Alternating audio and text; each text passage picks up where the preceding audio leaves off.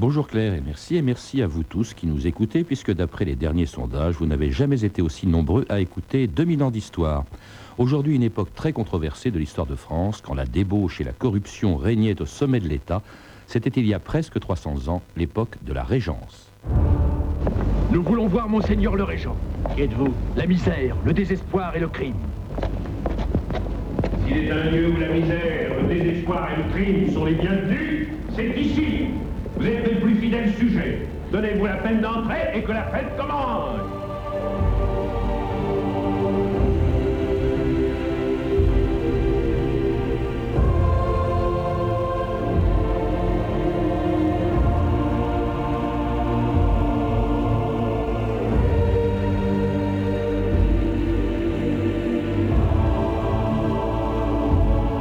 « 2000 ans d'histoire.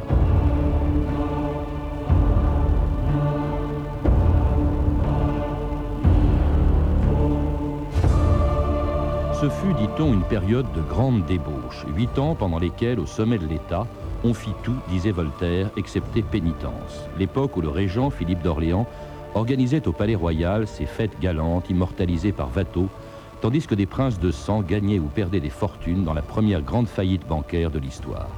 Des scandales qui firent tant de bruit que trois siècles après, on oublie que la Régence fut aussi une des périodes les plus fécondes de l'histoire de France. Le début du siècle des Lumières. Il commençait en 1715, lorsque le jour de sa mort, Louis XIV léguait à un enfant de 5 ans, le futur Louis XV, un pays ruiné par la guerre et qui ne supportait plus l'austérité des dernières années du roi Soleil. Mignon, vous allez être un grand roi. Ne m'imitez pas dans le goût que j'ai eu pour les bâtiments, ni dans celui que j'ai eu pour la guerre. Tâchez de vivre en paix avec vos voisins et de soulager vos peuples, ce que j'ai le regret de ne pas avoir fait. Catherine Salle, bonjour. Bonjour. C'était un extrait du film L'allée du roi, les remords et la mort de Louis XIV le 1er septembre 1715, le début du règne de Louis XV, auquel vous venez de consacrer un beau livre publié chez Talandier. En réalité, c'est le début de la Régence, hein, Louis XV. Oui, il avait beaucoup trop 5 ans. Il avait régner. 5 ans, donc il ne pouvait guère régner euh, tout seul. C'était l'arrière-petit-fils. C'était l'arrière-petit-fils, oui, tout, tout le monde avait disparu autour de lui. Et en fait, euh, son- ses parents étaient morts très peu de temps auparavant. On pouvait penser que ce serait le petit-fils de Louis XV qui régnerait. Et il y a eu une épidémie, les parents, le frère aîné aussi, le duc de Bretagne, qui aurait dû régner, est mort. Il ne restait plus que ce tout petit enfant, en plus euh, d'une santé très fragile. Et par conséquent, il fallait une régence et il n'y avait pas de mère, il n'y avait pas de. comme du temps de Louis XIV. Louis XIV avait eu sa mère, lui, comme Ouais. régente. Et là, il n'y avait personne. Alors donc, on fait appel à l'oncle de Louis XV, au neveu de Louis XIV, euh, Philippe d'Orléans. Philippe d'Orléans, c'est-à-dire que dans son testament, Louis, Louis XV avait demandé que le conseil de régence soit présidé par Philippe d'Orléans, mais il avait confié l'édu- l'éducation de Louis XV à deux de ses fils légitimés, le duc du Maine et, et Toulouse. Et euh, le, le duc d'Orléans va faire casser le testament de Louis XV pour être régent en titre. Il est pressé, hein, c'était le lendemain Oui, ah, ça a de la été mort le de Louis lendemain, ça a été le euh, lendemain, et une semaine plus tard, il, amènera le petit roi à Paris pour tenir un lit de justice où sera euh, confirmée cette. euh, enfin, Alors, avant sa mort, Louis XIV euh, se méfiait hein, du régent. D'abord, il faut rappeler que si Louis XV meurt, si le tout jeune Louis XV meurt, or il avait une, santé très fragile, Très fragile, il n'y a plus c'est personne. C'est. Philippe d'Orléans. C'est Philippe d'Orléans, évidemment, c'est le seul euh, qui reste. Bon, euh, il y a le problème des, des enfants légitimés de Louis XV, il y a le problème des, des fils légitimés de Louis XV, mais malgré tout, euh, par euh, De Louis voie, XIV. de Louis XIV, excusez-moi, par, par voie légitime, c'est quand même le, Louis- Philippe d'Orléans qui est effectivement l'héritier euh, éventuel. à tel point qu'on a soupçonné d'ailleurs d'avoir voulu faire empoisonner Oui. le jeune Louis XV. Oui, parce qu'il a été, il a failli mourir Louis XV enfant, et on a dit que c'était euh, Philippe d'Orléans qui, avait essayé de l'empoisonner, ce qui semble d'ailleurs très peu vraisemblable. Alors Louis XIV n'aimait pas le futur régent, hein, Non, le- non. Philippe d'Orléans. Euh, C'était un type très cultivé, hein, Philippe d'Orléans, euh, euh, très très libéral, très libertin aussi. hein. C'était vraiment libertin, un être assez mais un, dépravé, homme d'une très grande intelligence, Ouais. d'un très grand sens politique. Il va d'ailleurs le montrer pendant sa régence. Un homme qui avait fait d'ailleurs ses preuves sur les champs de bataille. C'était pas simplement, il n'avait pas simplement Ouais. vécu dans les salons. Un homme qui avait écrit, qui avait des collections d'art. Enfin, c'est un, homme tout à fait remarquable. Oui, mais enfin, les champs de bataille de- du régent, pendant la régence, c'était surtout Ah les oui, fameux petits oui, ce soupers hein, au Palais Royal. Palais Royal, disons, oui, disons oui. franchement des orgies, quoi. Oui, oui, Hein mais on s'amusait. avec, avec son complice, son, son véritable ami, euh, ce, son ancien précepteur, qui va jouer un rôle énorme pendant Qui la régence, qui était l'abbé Dubois. l'abbé Dubois, qui va Hein. être en quelque, sorte le pro- en quelque sorte le Premier ministre, on peut dire, hein, même s'il n'a pas évidemment ce titre-là, et qui va euh, à la fois euh, favoriser, peut- on peut-on dire, les plaisirs de, de Philippe d'Orléans, mais aussi le conseiller dans, ses- dans les décisions à prendre. Et qui deviendra même cardinal. Il alors deviendra cardinal, Il était oui. totalement athée, hein, Oui, Salle. oui, mais ça, ça ne gênait pas beaucoup. cette À l'époque, non. En tout cas, il, il était, comme vous le dites, pourvoyeur de femmes, dont Philippe d'Orléans aimait s'entourer pour les orgies qu'il organisait au Palais Royal. Ah, Philippe Seriez-vous fâché que le père Burdeau, qui est mon confesseur, se joigne à nous? Cette nuit Bah oui, justement cette nuit, comme ça il verra tout ce que je fais. Ça m'évitera de me confesser. J'adore les grands formats. Longue saucisse et courte baisse, comme disait ma mère. Belle profession de foi, n'est-ce pas? Émilie, Picard sera là? Oui, je viens de le raser. Il m'a très bien baisé l'autre nuit. Il vous en a parlé? J'étais là, madame. J'ai tout vu. J'avais oublié. Laquais, voulez-vous ouvrir mes huîtres? Mais ce n'est pas mon emploi, Quel est donc votre emploi? Mirbalet. Qu'est-ce qu'on fait quand on est mirebalais Dans une bataille, il faut des troupes fraîches. Eh bien, nous sommes les troupes fraîches. Et quand les lumières s'éteignent, Voyons. Voilà un métier stupéfiant.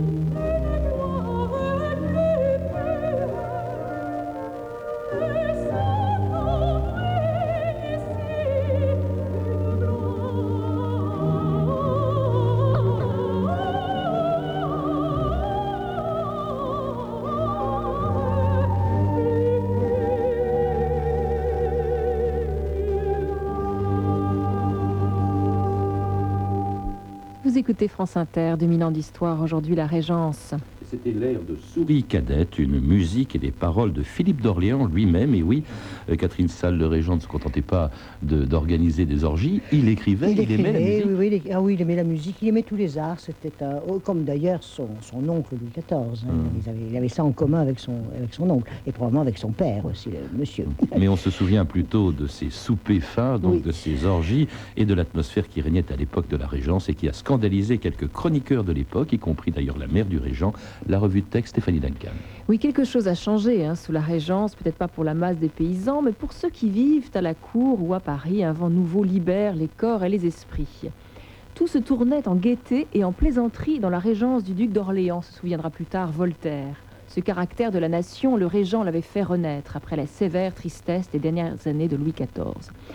Cette libéralisation, vous l'avez dit Patrice, ce n'est pas du goût de tout le monde. Par exemple, la princesse Palatine, la mère du régent, et qui était une grande admiratrice de Louis XIV. Elle a 63 ans en 1715 et elle est vraiment très choquée par la liberté des mœurs. Jamais rien de pareil ne s'est vu à ce qu'est la jeunesse d'à présent, écrit-elle. Les cheveux en dressent sur la tête. La jeunesse ne croit plus en Dieu et oublie tout exercice de piété. Plus leur vie est déréglée, mieux cela vaut. Leur conduite me semble celle des cochons et des truies. Alors, la Palatine est scandalisée en particulier par l'attitude de la noblesse, supposée donner le bon exemple. Les gens de qualité, dit-elle, sont en ce temps beaucoup plus corrompus que les gens du commun, les femmes notamment. Elles sont trop légères et effrontées, dit-elle. Surtout celles des grandes maisons, elles sont pires que celles des mauvais lieux. Et notre vénérable vieille dame ne supporte pas la nouvelle mode des robes ballantes un petit peu moins serrées.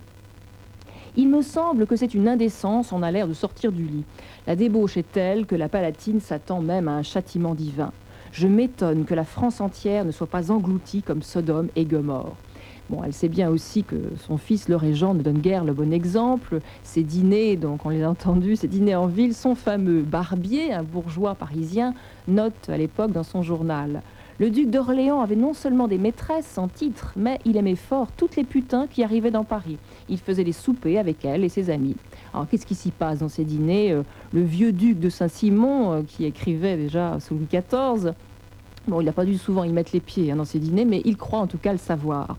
On disait des ordures à gorge déployée, et quand on avait bien fait du bruit et qu'on était bien ivre, on s'allait coucher. Mais même dans le feu de l'action, il semble que le régent, ce grand débauché, n'ait jamais oublié sa royale fonction.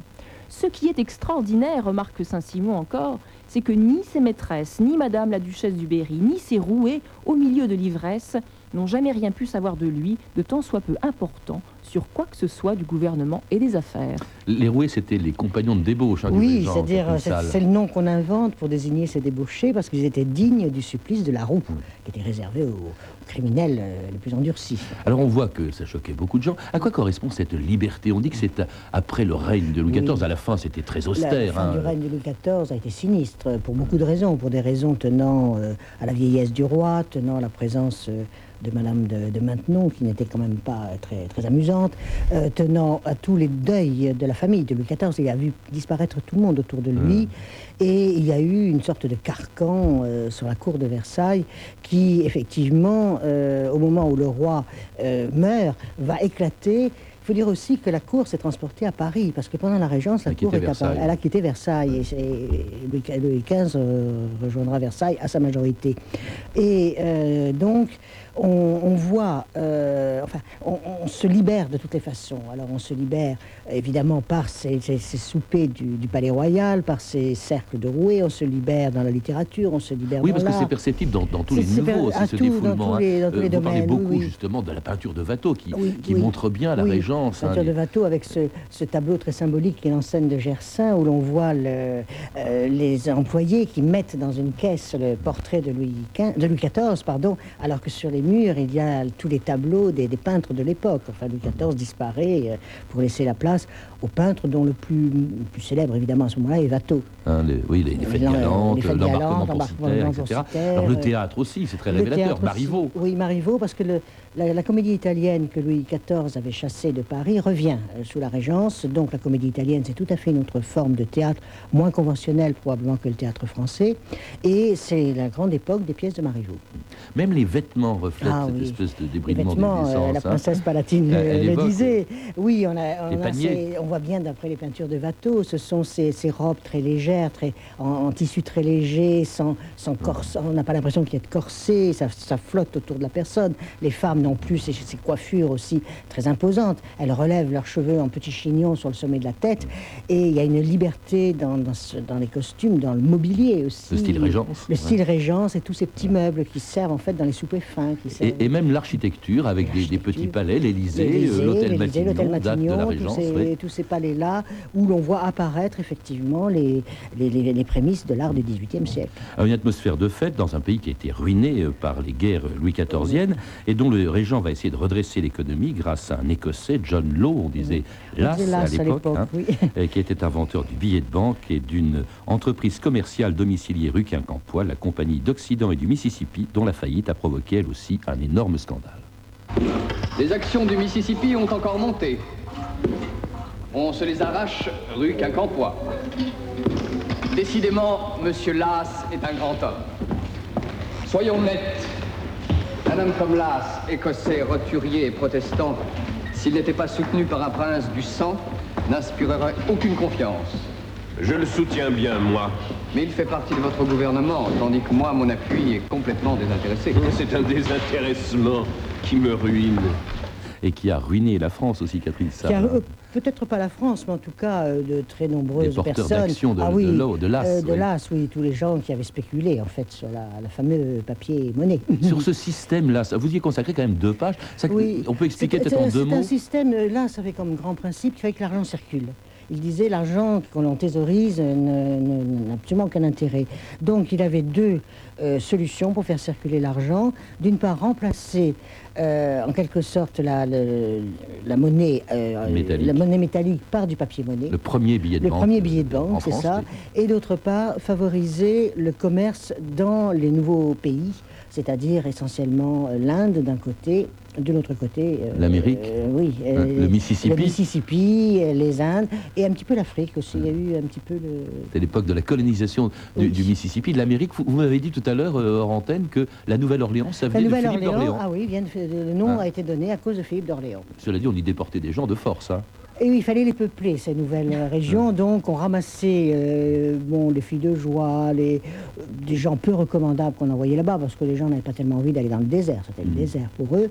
Et Manon Lescaut est fondé là-dessus. Man- Manon Lescaut part euh, aux Amériques euh, en tant que déporté. Et on faisait croire qu'il y avait de l'or, en fait. Quand on Ah oui, on disait que avait les, oui, que montagnes étaient en or et que les, les ruisseaux, les, les rivières Ouais. plutôt roulaient des pierres précieuses. Et évidemment, lorsqu'on a su que c'était pas tout à fait exact, ça a été la, la grande déception. Et on faisait venir alors des Indiens. On avait fait venir des Indiens que l'on promenait dans les rues de, de Paris avec. euh, ils avaient des, des costumes extraordinaires pour montrer la beauté de ces gens et la, qui était sy- symbolique de la beauté du pays. Cela dit, ça a fait faillite, donc ce système, Oui, le ce qui a décri- discrédité donc, un régime qui, jusqu'à nos jours, euh, on a un peu oublié, euh, a quand même eu pas mal de réussites quand même aussi. Il n'y a Oui. pas eu que des échecs sur le plan politique. Euh, La politique extérieure, par exemple, une grande volonté de paix. euh, Elle a le une régent. volonté de paix, parce que euh, bon, le, le problème qui va se poser ben, sous la Régence, le- sont les relations avec l'Espagne. L'Espagne, on peut l'oublier, est quand même sous, la, sous le règne d'un petit-fils de Louis XIV. Et donc l'Espagne pense, oui, elle pense avoir droit de, de regard, en quelque sorte, sur la politique française, étant donné l'âge du roi. Et c'est vrai qu'il y a eu des- enfin, des rapports secrets entre le roi d'Espagne et le fils légitimé de, Louis XIV, qui était le duc du Maine. Il y avait eu une entente entre eux, euh, on renversait le régent, bon, Louis XV, on pensait qu'il allait mourir, ou à ce moment-là, ce serait le duc du Maine qui reprendrait la régence. Et euh, c'est vrai que, Louis, que le régent va euh, se prendre ses distances par rapport à, l'Espagne en essayant de, de faire des alliances avec des pays qui jusque-là étaient, étaient les ennemis jurés de la France, c'est-à-dire l'Angleterre, oui, les oui. Pays-Bas, l'Angleterre et les Pays-Bas, et il y a une sorte de prémisse de renversement des alliances. Euh, Ça sera beaucoup mieux marqué sous le règne de Louis XV, mais c'est vrai que là, on dit que l'Espagne n'est pas la seule, n'est plus tout à fait la sœur euh, euh, ennemie, en quelque sorte, de la France. L'abbé Dubois, euh, euh, ministre des Affaires étrangères, Oui. va se rapprocher de l'Angleterre, Oui. alors qu'il est cardinal, catholique, mais- hein, mais il se rapproche de l'Angleterre, des Pays-Bas. On va même déclarer la guerre à l'Espagne, Oui, il y a une toute hein. petite guerre, effectivement. Il y a une petite guerre bon, qui se déroule essentiellement dans la région de la Bidassoa. Et bon, il y aura un traité de paix et on, fiancera le jeune Louis XV avec une infante d'Espagne qui viendra d'ailleurs en France bon, et qui sera par la suite renvoyée chez elle au moment où on fera épouser à Louis XV euh, Hum. Marie Lesinska. Il faut dire que euh, Philippe V d'Espagne euh, aidait euh, tous ceux qui étaient Oui. hostiles au, au régent, et notamment un marquis Le breton marquis de hein, euh, qui, va, oui. qui va être soutenu par euh, Philippe V d'Espagne pour rétablir Pour une rétablir, hypothétique c'est ça. république de Bretagne, euh, le marquis donc de Pontcallec, Le très hostile au, au euh, régent. que l'on voit dans le film de Tavernier, qu'on voit beaucoup dans le film de Tavernier. L'Espagne s'est engagée à débarquer des troupes en Bretagne. Mais monsieur de Poncalec, nous sommes en guerre avec l'Espagne. Pour moi, l'Espagne a pour prince le petit-fils de Louis XIV. C'est mon vrai roi. Et pas le régent qui est un usurpateur. On se défait du régent. On fait reconnaître à sa place le duc du Maine. On dénonce les traités de la Triple Alliance avec l'Angleterre et la Hollande, qui est l'œuvre de ce misérable Dubois, dont on ne dira jamais assez l'ignominie. On jette le prétendant avec une flotte sur la côte d'Angleterre, on met la Prusse, la Suède et la Russie aux prises avec la Hollande, on donne la Sardaigne au duc de Savoie comme acquis au pape, et on couronne Philippe V, roi de la moitié du monde. Voilà. L'opération est d'envergure. Ah oui. Alors c'était euh, euh, Jean-Pierre Mariel dans le rôle de, de est- C'est une véritable histoire, je ne croyais Oui, pas. oui, oui, c'est ce une film. véritable histoire, oui, tout à fait, c'est tout à fait une véritable histoire. D'ailleurs, le film de Tavernier se, se repose vraiment sur des faits historiques très très sûrs. Le Euh, pauvre bon, Pontcallec, il va être décapité. Ah oui, il sera décapité, 1720. oui, bon, Pontcallec, euh, évidemment, euh, il sera décapité. Euh, mais euh, après tout, euh, ça aurait pu euh, marcher. C'est un homme assez ferme hein, quand même, le Oui, régent. Il oui, décapite oui, Pontcallec. oui. Ah il y avait aussi un tribunal. Oui, euh, la chambre la ardente. chambre ardente. La chambre hein. ardente, c'est que lorsqu'au début de la Euh, c'est vrai qu'il y avait une situation économique désastreuse et euh, il y avait des gens qui étaient détestés de l'ensemble de la population française. C'était ceux qui avaient profité qui avaient ramassé de l'argent en particulier, les fermiers généraux et tous les grands financiers. Et euh, le régent va donc créer cette chambre ardente qui va faire des enquêtes sur l'origine des fortunes. Et il y aura 1500 condamnés, dont des gens condamnés à mort ou condamnés au pilori. ou- Ah. Et ça a beaucoup, d'ailleurs, beaucoup réjoui le peuple français. hein. Quand, on, quand on tape sur les profiteurs, euh, c'est quand même toujours très apprécié.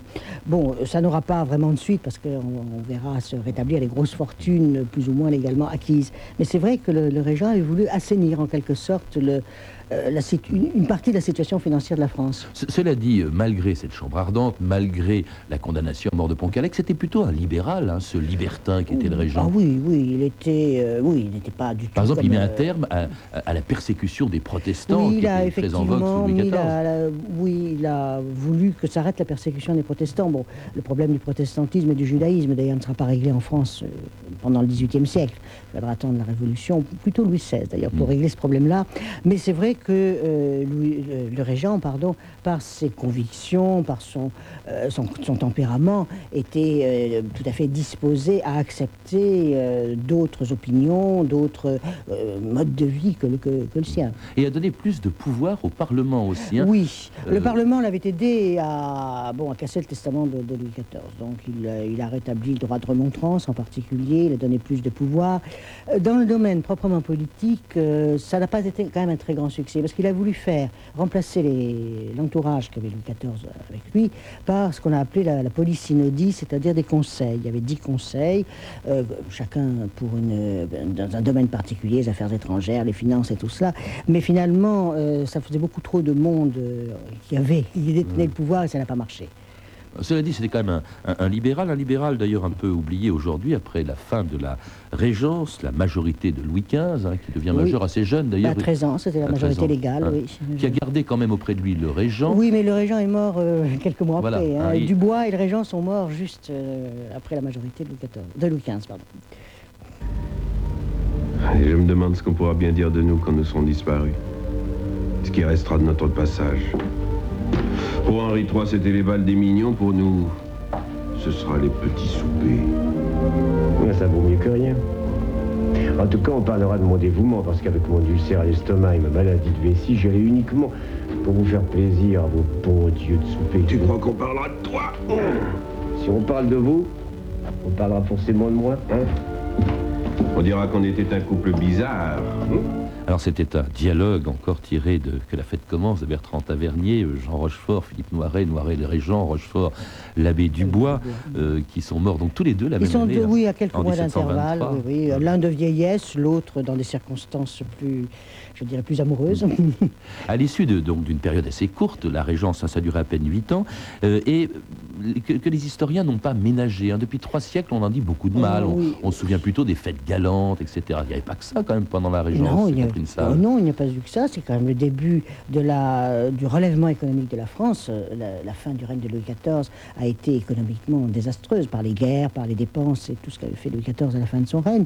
Et c'est vrai que le régent va amorcer cette relève économique qui va faire de la France du XVIIIe siècle un pays très riche, un État pauvre, mais un pays très riche. Et ah oui, c'est on dit- c'est ce qu'on disait à l'époque, enfin ce qu'on a dit, un État, un, un État pauvre, c'est-à-dire que l'État lui-même n'avait pas beaucoup d'argent dans ses caisses, mais le pays a été extrêmement riche. Euh, bon, ça, ce qui n'empêche pas qu'il y a eu des misères, qu'il y a eu, il y a eu beaucoup de choses euh, dans- pendant le XVIIIe siècle, mais le, le redressement euh, de l'économie française, euh, qui va euh, être, euh, très, très visible sous, de- pendant les premières années du règne de Louis, de Louis XV, a commencé quand même à l'époque de la Régence. On a commencé à vouloir mettre en valeur le pays, à, à s- à songer à un système routier qui permette les communications, à améliorer l'é- l'équipement des ports, ne serait-ce que pour aller justement dans les nouvelles provinces. Il n'y a pas que l'économie, Catherine Salle. Vous rappelez quand même que la, la Régence correspond aussi à une époque d'émergence d'idées nouvelles qui annonce presque la Révolution. C'est le début. euh, C'est le début de- du siècle des Lumières. C'est le début du siècle des Lumières, avec les précurseurs en quelque sorte du siècle des Lumières, c'est-à-dire Bayle et Fontenelle, qui ont été les premiers à, à commencer à mettre en doute publiquement les fondements même de, à la fois de la monarchie, de la religion, de la foi, en fait, tout ça. Bon, on a Montesquieu qui fait paraître les lettres persanes sous la Régence, les lettres persanes. Une critique de la société, ont eu un, succès extraordinaire, très, très- livre très amusant, où il met en pièces tout ce qui était considéré comme ayant un poids à l'époque, enfin comme ayant un poids en tout cas à l'époque de Louis XIV, c'est-à-dire euh, euh, les injustices sociales, c'est-à-dire le système monarchique, c'est-à-dire euh, le, le poids de la religion, le- les prêtres, enfin, tout est déjà, se trouve déjà dans les lettres persanes. Bon, et ça va effectivement se prolonger ensuite avec Voltaire, avec Diderot et les autres grands Voltaire était philosophes. tout jeune. hein. Voltaire était tout jeune, il a commencé à, à représenter les pièces de théâtre à ce moment-là, mais enfin il a eu des ennuis aussi avec la noblesse à ce moment-là. Est-ce qu'on peut dire, Catherine Salle, que d'une certaine manière, la Régence a préparé un peu la, la Révolution, justement et le régent, parce qu'au fond, il soutenait un peu ce, Oui, ce courant d'idées. oui, il était plutôt fait, favorable. Parce que on, on a, on, a, on a vu, dans un espace de temps très rapide, que tout pouvait être remis en question. Hmm. Qu'on pouvait, euh, que les, vé- les vérités acquises n'étaient pas forcément les bonnes. Et c'est Louis XVI qui va payer XVI cette- qui va payer cela, et même Louis XV, il faut bien le dire. hein. Merci en tout cas Catherine Salle de nous avoir rappelé Merci. donc les débuts euh, de ce règne de Louis XV, l'époque où il ne régnait pas justement, mais c'était son oncle Philippe d'Orléans qui régnait. Un règne de Louis XV que l'on retrouve donc dans un très beau livre. Louis XV, Les ombres et les lumières, euh, un livre magnifiquement illustré, publié chez Talandier. Et puis vous publiez également La Rome des Flaviens, qui sort, je crois, fin avril, euh, aux éditions Perrin. À lire également une biographie de Saint-Simon, Saint-Simon, euh, comme on a entendu dans les textes tout à l'heure, une biographie de Saint-Simon, donc de Denis Lorieux, édité chez Perrin.